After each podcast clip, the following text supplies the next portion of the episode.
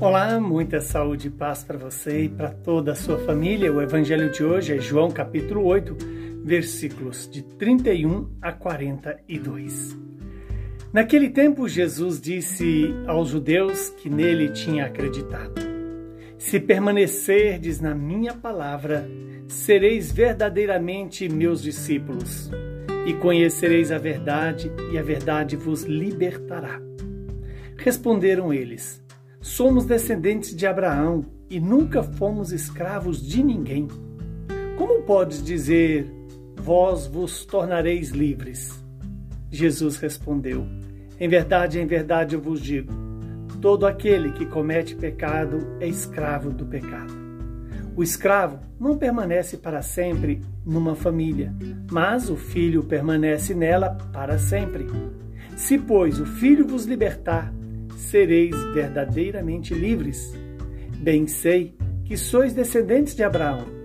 No entanto, procurais matar-me, porque a minha palavra não é acolhida por vós. Eu falo o que vi junto do Pai, e vós fazeis o que ouvistes do vosso Pai. Eles responderam então: Nosso pai é Abraão. Disse-lhe Jesus: Se sois filhos de Abraão, praticai as obras de Abraão. Mas agora vós procurais matar-me, a mim, que vos falei a verdade, que ouvi de Deus. Isto Abraão não fez. Vós fazeis as obras do vosso pai. Disseram-lhe então: Nós não nascemos do adultério. Temos um só pai, Deus. Respondeu-lhe Jesus: Se Deus fosse vosso pai, certamente me amaríeis porque de Deus é que eu saí e eu vim. Não vim por mim mesmo, mas foi Ele que me enviou. Palavra da nossa salvação, glória a vós, Senhor. Que esta palavra produza em nós os frutos que ela nos anuncia. E quais são os frutos que essa palavra nos anuncia? Primeiro é o fruto da salvação, que vem de Deus por meio de Jesus pela ação do Espírito Santo. Segundo fruto desta palavra é a geração na fé. A fé que consiste em fazer as obras daquele em quem acreditamos. E Jesus se apresenta exatamente em um questionamento muito sério junto aos é, judeus, que é a paternidade de Abraão. Quando Jesus diz: Se fosseis filho de Abraão, faríeis as obras de Abraão. Quais são essas obras? a escuta e a obediência a Deus. Abraão é para nós um modelo de fé, de quem acolhe a graça da fé e responde com seu sim pela obediência a esta mesma palavra que é Jesus. E Jesus quer que eu e você o acolhamos como filho de Deus, aquele que é a palavra viva do Pai em nosso favor, para nos tirar do pecado, para nos tirar da mentira, para nos fazer viver na verdade.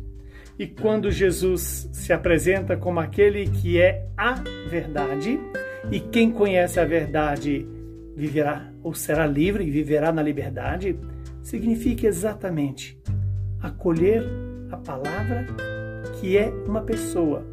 E essa verdade que é Jesus ele nos apresenta como sendo aquele que revela o Pai e revela o homem a nós, a si mesmo e ao próprio Deus. Conhecer a verdade é saber de onde viemos e para onde vamos. É saber a razão da nossa existência, é deixar-se guiar pela palavra do Pai. Que o Deus de misericórdia, que nos dá a graça de conhecer Jesus, nos dê também a perseverança e este é outro tema desta, deste evangelho de hoje. É se permanecerdes na minha palavra, sereis verdadeiramente os meus discípulos. A permanência na palavra do Pai, que é Jesus, e na palavra do próprio Jesus, significa manter-se na verdade. Permanecer é também perseverar. É per perseverar é permanecer na verdade. E essa verdade que nos revela quem somos nós, porque nos revela quem é Deus. E só vamos nos conhecer verdadeiramente na medida que conhecemos verdadeiramente Deus. E quem é que nos revela verdadeiramente Deus? Jesus Cristo, pela ação do Espírito. Que o Deus Todo-Poderoso nos abençoe e nos santifique. Ele que é Pai, Filho e Espírito Santo. Saúde e paz para você e para toda a sua família.